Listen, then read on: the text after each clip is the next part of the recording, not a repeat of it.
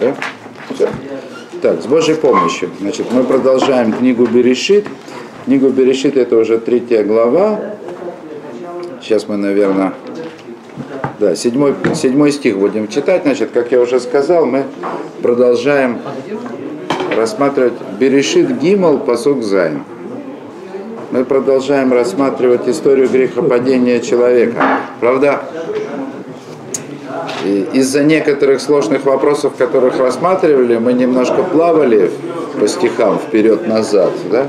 но по тексту мы должны вот пройти вот отсюда, после, третьего, после седьмого стиха. В Ватикахах, на, вати, вати, а, а нет, я прошу прощения. Есть одна вещь, которую я пропустил. Ее надо было упомянуть. Ее нужно было упомянуть. Э, в шестом, э, э, в шестом стихе, там, где сказано «Ватирейша китов аэцли маахаль, векитава хулинаем», женщина сказала, что хорошо это дерево, и увидела женщина, что хорошо это дерево для еды, потому что оно вожделенно для глаз, и симпатично это э, дерево для того, чтобы осмыслить его, в этиках миперьевы ты хальва титенгам лейшай. Она взяла от этого плода и съела, и дала также и мужу вместе они съели. Да?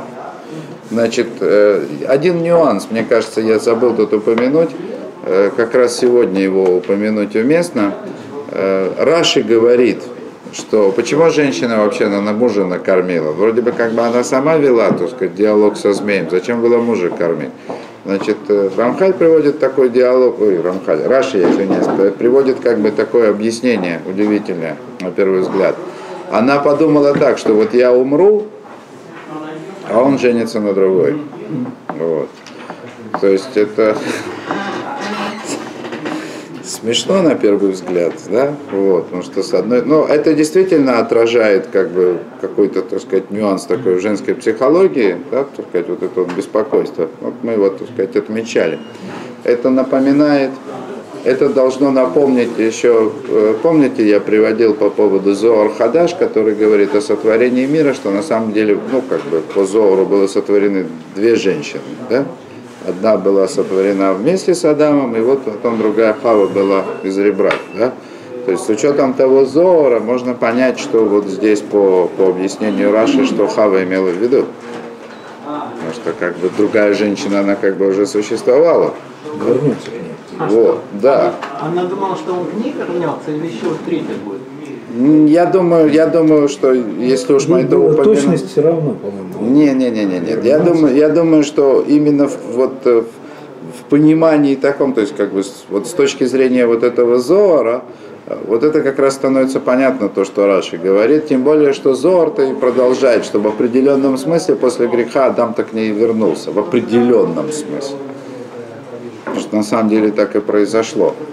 Вот. И особенно это сейчас важно и интересно, как раз это вот в свете Гилгулима, о которых мы говорили на уроке по Дыры Хашем. Да? То есть это вот это, это же как душа с телом, да? Если вдруг, так сказать, душа находит в себе новое тело, да, так что же телу делать дальше в этом мире? Нет надежды на возвращение. Понятно? Это вот то, что говорит Раша. Понятно. На какое возвращение?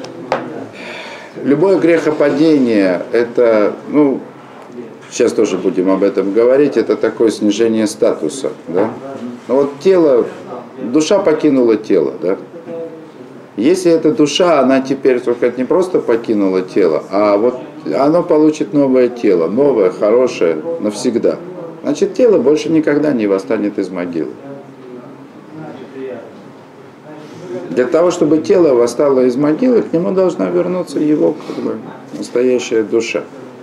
Это, это вот, видимо, то, что имел в виду, как бы, то, что приводит Раша, Хава, да, то сказать, что она, она же часть Адама, ну, то есть, как бы, оторванная от него, которая должна к нему вернуться. То есть, если, если сейчас, как бы, она падет, да, то, что называется, в грехе, да, Сейчас поговорим о том, что такое падет. А Адам останется таким, каким он был, да, то у нее нет возврата. Она не, не возвращается, у нее нет, не- исчезает. Теряет смысл как бы, всякого существования.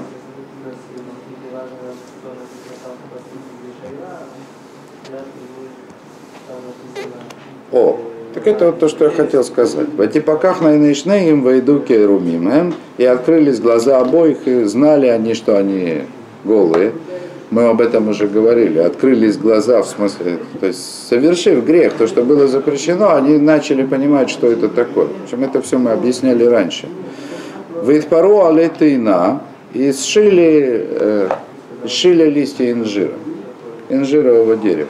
Отсюда это Раши приводит, отсюда учат один из вариантов учения, что древо познания добра и зла это вот был инжир.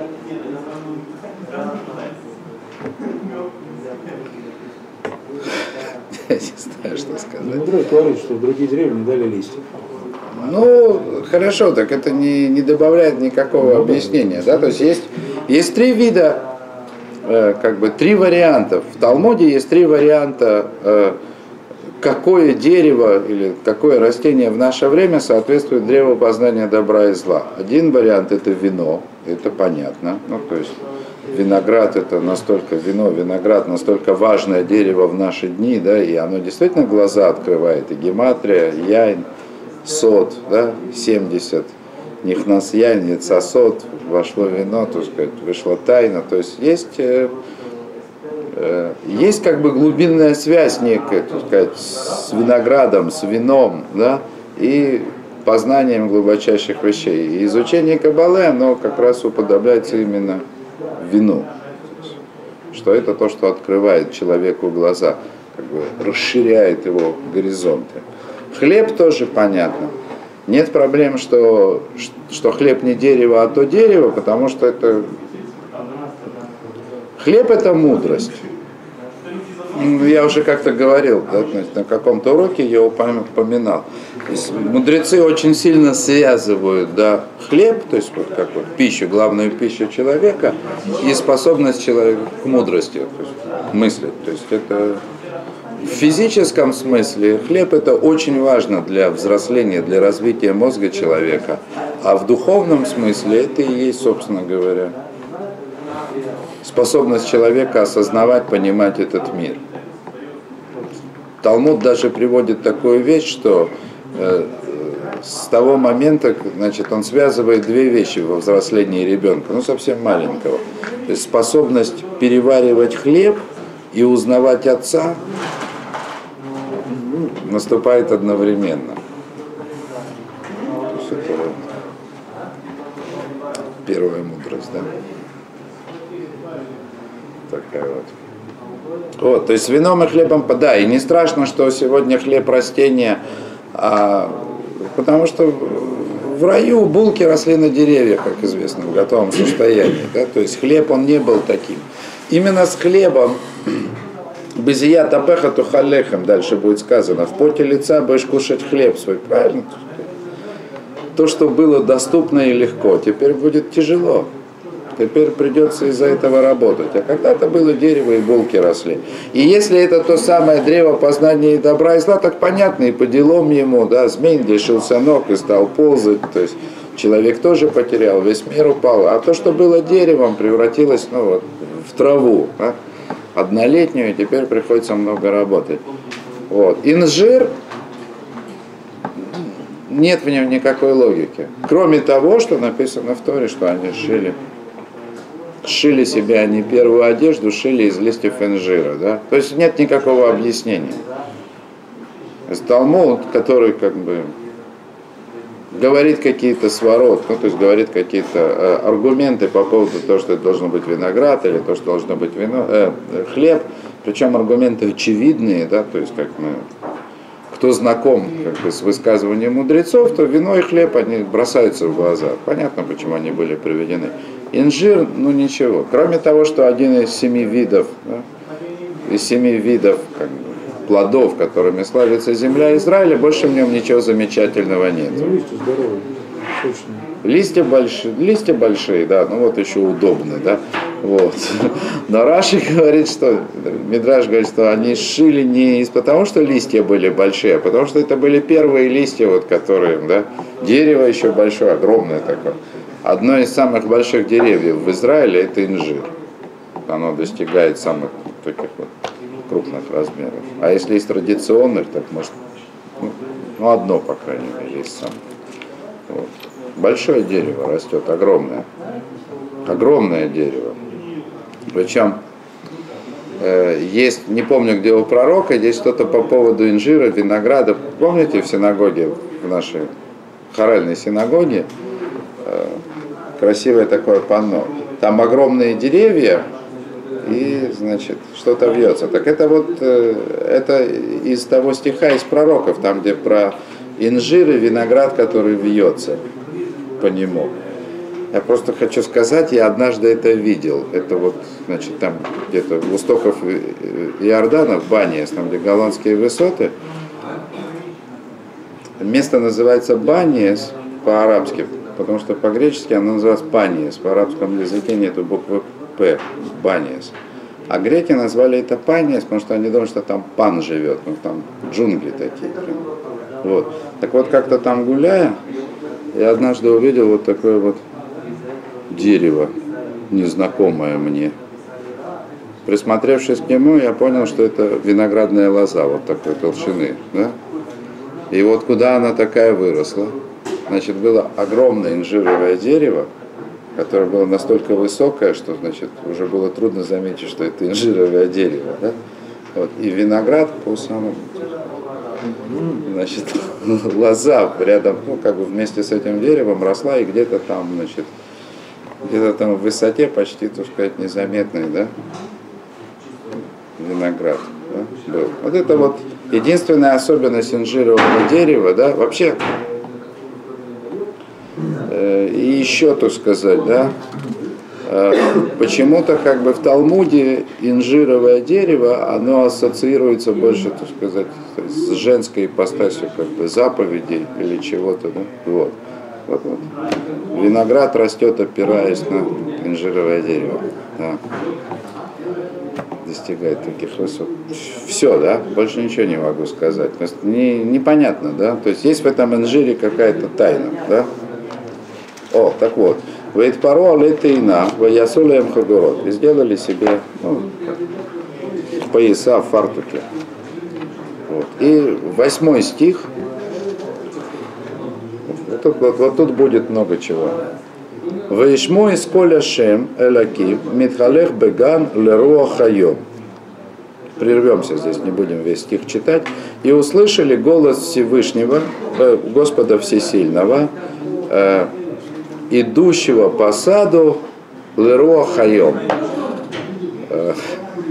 Ну, как бы на ветерке. То есть, э, я не знаю, может быть, я многие годы глубоко ошибался в простом прочтении этого стиха. Если ошибался, поправьте меня, особенно кто читал переводы.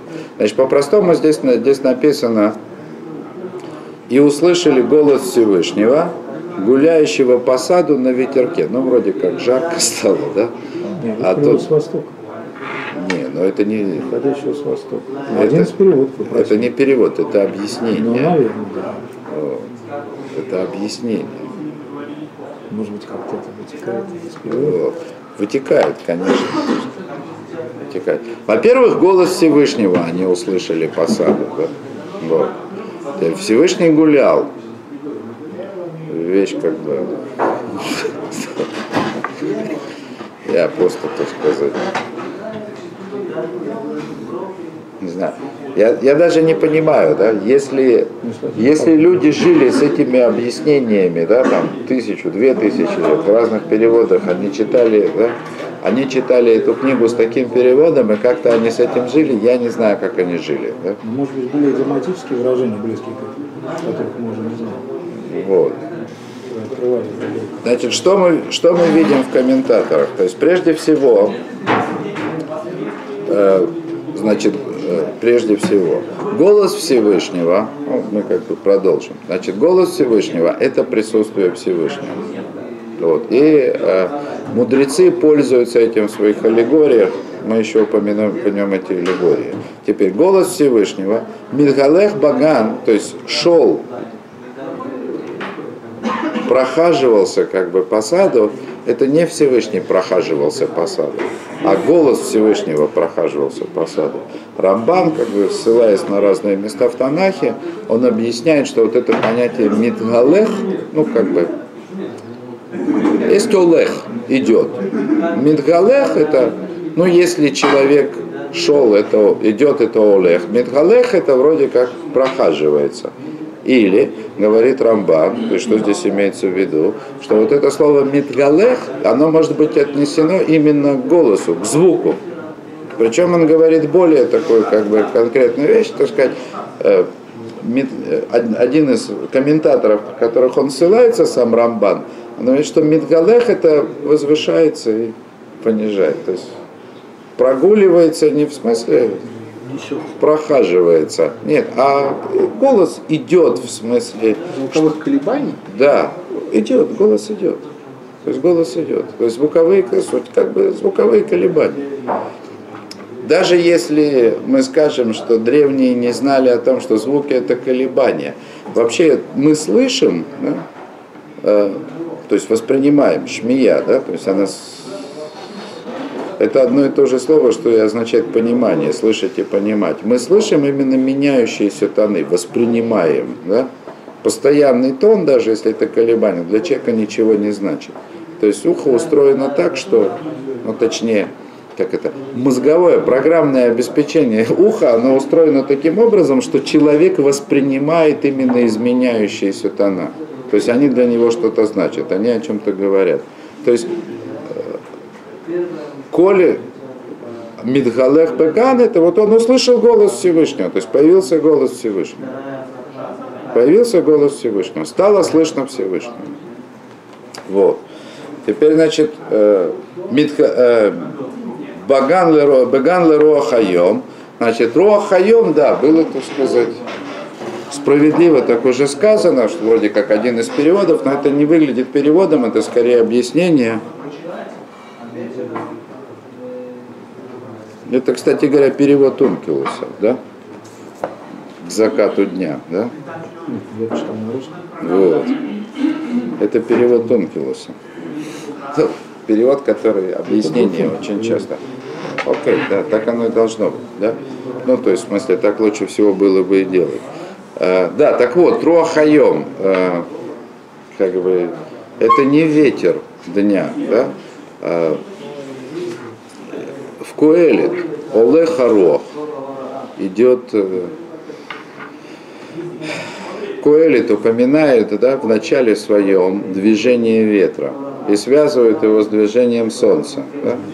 То есть в смысле, что вот это вот движение ветра, это есть аллегория движения солнца по небосводу. Ну, то есть как бы аллегорически мы себе представляем, что солнце в своем движении э, сезонном, ну, изменение там, места захода и э, восхода солнца между зимой и летом, это движется каким-то там ветром, да, каким это аллегорическое, да.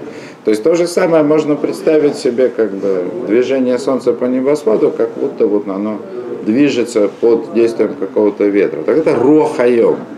Вот это ветер как бы дня, в смысле это ветер, который, который как будто бы, как будто бы ветер, который как будто бы э, проносит солнце по небу от восхода за, за, до заката.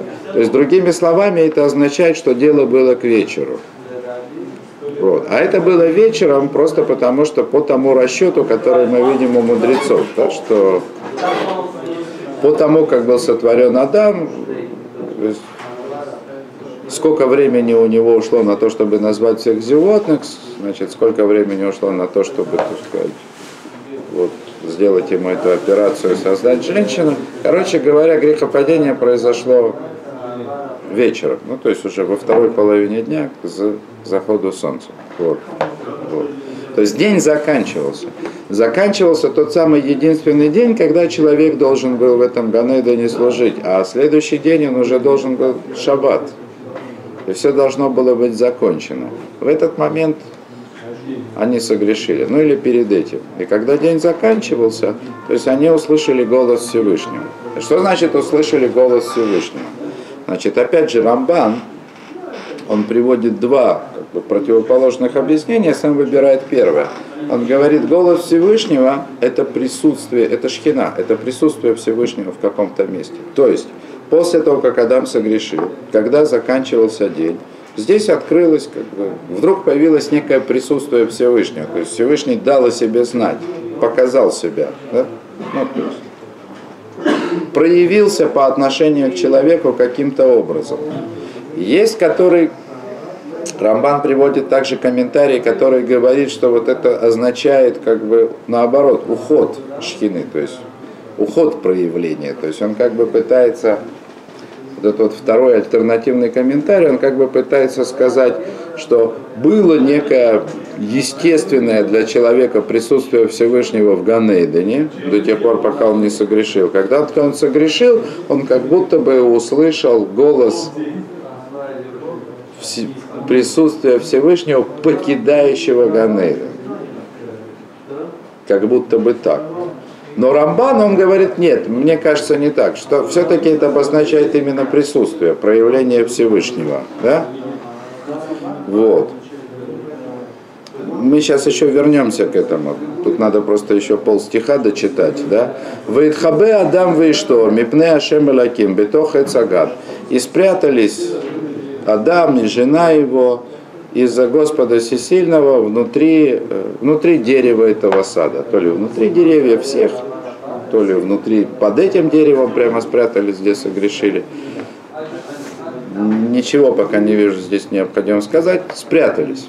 То есть, услышав голос Всевышнего, спрятались. То есть, это вот то, что сказано. Вот. Что, собственно говоря, э, помогает, это делает более понятным именно тот тот комментарий, который придерживается Рамбан сам, как, за, ну, как бы, за который он голосует, что э, это означает присутствие Всевышнего. Если бы это был уход Всевышнего, так что бы было прятаться? То есть не совсем понятно. То есть они спрятались. И вот смотрите дальше. Девятый стих. Вайкра Ашем Элаким Адам Вайоймерло Аеко. Значит, и позвал Господь Всесильный к человеку и сказал ему Аеко. Аеко. Где ты? Значит, вот это слово, вот это слово, оно здесь важное, оно станет нам ключевым. Вот, потому что именно это слово упоминается в Талмуде. Значит, Талмуд говорит такую вещь. Э, не вспомню, пытался найти, почему-то не нашел. Значит, э, всякое место, где, э, ну, как бы всякая глава, которая начинается Торе или пророках, который начинается со слов «эйхо», «эйхо», как? Должны помнить, совсем недавно читали Мегилат Эйха, 9 ава, начинается со слова «эйха», как? Вопрос, как такое могло произойти? Да? Как такое могло случиться? Вот Талмуд говорит, что всякое место, где упоминается «эйха», это всегда говорит о каких-то о тяжелых страданиях, о, о тяжелых неприятностях, которые происходят в мире. И упоминает четыре места. Ну, конечно, первое это Эйха, да? о чем тут говорить, ну, то есть то, что приходит в голову. Есть еще совсем, в книге Дворим совсем недавно была глава, которая начинается с Эйха, но не в этом суть. Суть в том, что, что одно из мест, да, которое начинается со слова Эйха, он говорит вот это вот Аеко. То есть это те же буквы, другие огласовки. То есть вот это вот Аеко, значит, Всевышний спрашивает человека, где ты? Да? Значит, Талмуд утверждает, что это то же самое Эйха. Как? Вот. То есть, я что хочу сказать? Это то же самое слово, в смысле, то же самое слово по своему сущному значению – то есть это слово, которое говорит о том, что произошла, произошла катастрофа. Произошла катастрофа, про которую, ну вот как вот, как вот в Мегелатейха, можно только спросить, разведя руками, как такое могло случиться. Но здесь это же самое слово, причем там, где оно появляется впервые, если мы это рассматриваем как Талмуд, как что это все одно и то же слово, Значит, вот это вот, вот это вот сочетание букв, да, оно появляется здесь в истории впервые, и она огласована не таким образом, значит, не, не так, чтобы его читать эйхо, как, а оно голосовно аека, где ты? То есть очень конкретно. То есть Всевышний спрашивает Адама, куда ты делся? Что надо понять, что это же не значит, что Адам спрятался в кустах и Всевышний его потерял. Да? Раши говорит, что э, не подумай, как бы, что Всевышний не знал, куда делся Адам, это он так с ним для начала разговора, да, то есть решил зайти издалека, да, как сначала спросил, где ты, да. Тоже, наверное, в этом есть как бы глубокий смысл, вот, но все равно непонятно. Здесь э, вспомним, да, Значит, мы уже много, ну, в контексте, так сказать, греха Адама мы говорили о смерти, где правда, где неправда. Всевышний сказал, что в день, который, значит, ты съешь от этого плода, ты умрешь. А человек умер не в тот день, а умер через тысячу лет. В общем, э, есть у этого объяснение. Но вот первое объяснение, которое мы сказали, значит, в свое время, да, что, собственно говоря, падение, падение, которое произошло с человеком из-за греха, то самое падение, которое им открыло глаза на то, что им говорил все Всевышний до этого, да, помните, открылись их глаза, да, и они поняли, что они голые, они стали голыми из-за греха. Вот это вот падение, да, это Понятно, что когда мы говорим о духовных мирах, а мы сейчас говорим о духовных, мы все время используем какие-то аллегории. И само падение, да, понятие падения по отношению к духовным мирам, это понятие аллегорическое. Да? Так вот, вот это вот падение в словах мудрецов, мудрецов Каббалы, оно идет, оно идет рука об руку со смертью. То есть падение и смерть в объяснении как бы, того, что происходит в духовных мирах, да, значит, это практически синонимы. Есть как бы только э, есть некая принципиальная разница. То есть можно потерять, понизить значит, некий духовный уровень, при этом находясь как бы, в рамках одного мира, это будет просто вот ну, спуск, да, то есть потеря какой-то высоты. А вот если это происходит падение, так сказать, за пределы мира, в котором находился раньше, в другой мир, в другую реальность, то это падение называется смертью. То есть, другими словами, что, как и обещал Всевышний, э, Адам в тот момент, когда он согрешил, он оказался в другой духовной реальности.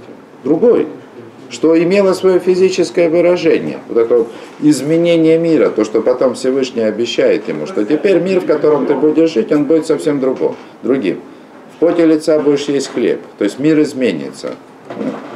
Как объясняет Рамхаль в Дат Твунот, да, то есть вообще, так сказать, к тому миру, к тому существованию, которое было в Ганедине, вообще неприменимо понятие, которое представление о физической материи, как мы имеем сегодня. То есть это все произошло, да, то есть мир оказался совсем другим. То есть его духовное падение привело к тому, что его как бы телесная реализация этого мира, она приобрела совсем другой вид. Это очень сильно. Что там Рамхаль говорит о том, что он говорит, что э, телесность Адама до грехопадения, она была как его духовность сейчас. Ну, насколько это вообще можно себе представить, хоть как-то, да, то есть сравнение, да. Вот то, что мы сегодня воспринимаем как душу свою, насколько мы это воспринимаем, так это вот была такая телесность. Ну. А если бы, Рамхаль говорит, а если бы Адам не согрешил, а сделал заповедь, тогда бы было бы наоборот, только как бы в лучшую сторону. Его телесность тогда бы стала значит, такой, как была духовность до того, да, как он, ну, как он таким, как он был сотворен, и и почему так происходит, Рамхаль говорит, потому что так всегда происходит, ступенчато, да? То есть всегда есть как бы, всегда есть как бы вот эта вот пара, духовная, духовность и телесность, как бы они ни выражались, не выражались, всегда духовное – это тонкое, э, смысловое, что ли, если так можно выразиться, содержание, так сказать, некой реальности, а телесность – это ее физическое ну, это ее воплощение, это не физическое, это более грубое воплощение. Да? И вот это вот сочетание внутреннего содержания, как бы, и вот какой-то внешней оболочки, э, или духовного и телесного. Только оно одно и существует. Нет больше никаких градаций. Только оно одно и существует. И когда происходит падение, ну, как Рамхали говорит, что оно всегда так происходит, или подъем, это значит, что если это падение, не дай бог, то духовное, так сказать, занимает место как бы телесного, а телесное становится ну, каким-то другим уже, так сказать, соответствующей той духовности, которая она теперь стала. Так вот это вот и называется, грубо говоря, вот это и называется смертью. Да? То, что мы видим, то, что мы называем смертью, откуда берется эта аллегория, я ее объясню. Значит, человек живет, место нахождения, место жизни человека – это поверхность земли. То есть, когда человек умирает, его тело падает в землю. Становится частью земли. Не, не на поверхности. Да? Оно становится частью земли. Даже если как бы там с точки зрения пространственных представлений наших сегодняшних, но если человека не закопать, так он не уйдет в землю. Уйдет все равно, неважно. Да? То есть человек становится частью земли. Так, ну, тело человека, да, то есть, по крайней мере. Одно дело, так сказать, что земля была полем деятельности человека, да, то есть он над этим почти летал, да, ну, сегодня можно сказать и летает тоже. А так он становится частью земли, то есть он попадает как бы в другой мир, в другую реальность. Это то, что произошло с человеком в тот момент, когда он согрешил. Попал в другую реальность. Он оказался не там, где он был. И поэтому на первый взгляд это уже достаточно, Всевышний его спрашивает, а Еко, ты где? Ну и где ты? И куда ж ты делся? Ну, я бы даже сказал так. Понятно, мы ничего, так сказать, мы ничего более умного, чем Раши, пока еще не сказали. Мы же говорим о Всевышнем. Какая разница, что произошло с человеком? Он спрятался в кустах или упал в другой мир, да, тем более, который сам Всевышний сотворил, он все равно на глазах у Всевышнего. Ну, то есть, вот. Поэтому правильнее было бы даже, так сказать, рассматривать с этой точки зрения, правильно было сменить интонацию, сказать, он не спросил, где ты, а это было задано как вопрос, ну и где ты теперь, да? ты вообще понимаешь, куда ты попал? Ну, то есть, как, видишь вообще, где ты? Ну, это, это так, моя собственная вариация на тему комментария Раши, да, не более того. Я хочу это объяснить все-таки по-другому и связать это с тем, что мы читали в прошлом стихе. Равшимшан Пинкус Зацаль был такой очень потрясающий совершенно раввин в Израиле, в Афакиме. Значит, он сказал хидуш, новость такую. Я не знаю, где он это, ну, нашел, было у него где-то это для этого опора, где-то в, Кабале или еще где-то. Но вот он сказал такую вещь, да. Ну, я немножко перефразирую, чтобы было яснее. Адам согрешил не один раз, он как будто бы согрешил дважды. Что значит согрешил дважды? Что сразу после греха у него была возможность совершить чуву, раскаяться. Человек, который грешит, есть такое в Талмуде, да, то есть человек, который грешит и делает чуву, да, то есть раскаивается на месте, он все равно, что не грешил. Ну, мы знаем, что Адам, мы знаем из Мидрашей, мы знаем из Талмуда, что Адам потом раскаивался. То есть он очень переживал из-за того, что случилось. Он раскаивался там 120 лет, да, то есть он вообще, так сказать, отдалился, значит, от Хавы. И, то есть он 120, 120 лет Адам только сокрушался, вообще не жил нормальной человеческой жизнью. Ну, насколько мы можем это все как бы мерить, он все делал чу. Это не помогло. То есть Адам раскаивался 120 лет. Ну и что? Ну, то есть, может, ему это помогло, как бы, вот, как Адаму, да? Ну, а мир-то какой? Мир все покатился дальше, так сказать, в соответствии с грехом. Так что же это? Не полная была чува, не, не, не настоящее было, не, не стопроцентное раскаяние было у Адама. Мы же говорим, что стопроцентное раскаяние, полное раскаяние человека, оно исправляет грех, как будто бы его не было. Да, То есть Равшим Пинкус, он как бы отвечает на вопрос, он говорит, да, раскаяние Адама, оно было не стопроцентным. Стопроцентным, вот настоящим полным раскаянием Адама, настоящим, которое бы исправило все, это было бы, если бы в тот момент, когда Всевышний спросил Аеко, где ты? А он бы сказал, согрешил я. Вот где я. Вот если бы он так сказал, то все бы было как бы, все бы вернулось. Все бы было бы так, как будто бы он исполнил заповедь. То есть это вот было бы его осознание. А он сначала спрятался, услышал голос, да, а когда, значит, ему задали конкретный вопрос, да, он начал как бы валить, начал сваливать вину на кого-то другого, начал оправдываться. Ну, это нужно отдельно, конечно, рассматривать. То есть что, еще раз, что говорит Равшем Шампинкус? Вот в этот момент, когда Всевышний спросил Аеко, да, значит, о, где ты? У Адама у него была возможность сказать, то есть ответить на этот вопрос честно, где я согрешил, вот где я, да, то есть это была бы его чува. Значит, что это значит? Что вот это вот слово «аеко», да, то есть «где ты?», это призыв к человеку. Ну, так, собственно, и написано.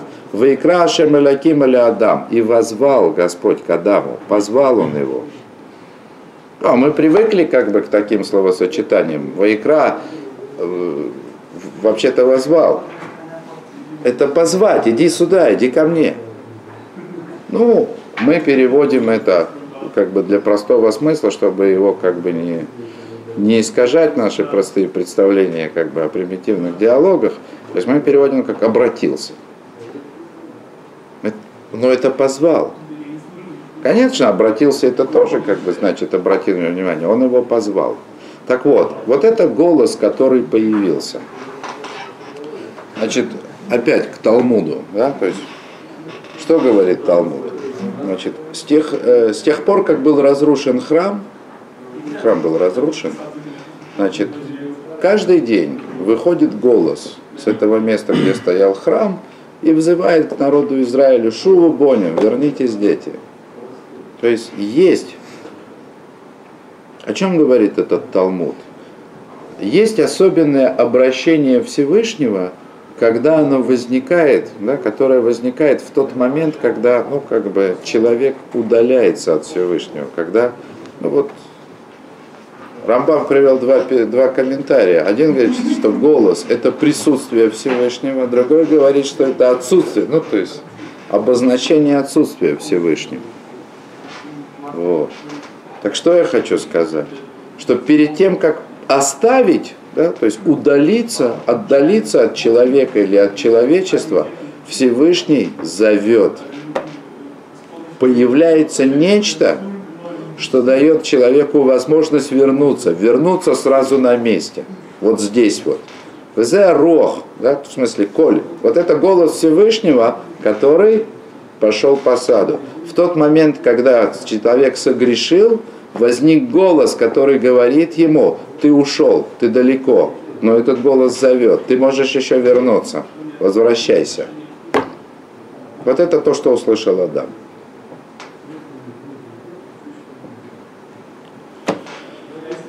То, спасибо за внимание, на этом остановимся. Да, спрашивай.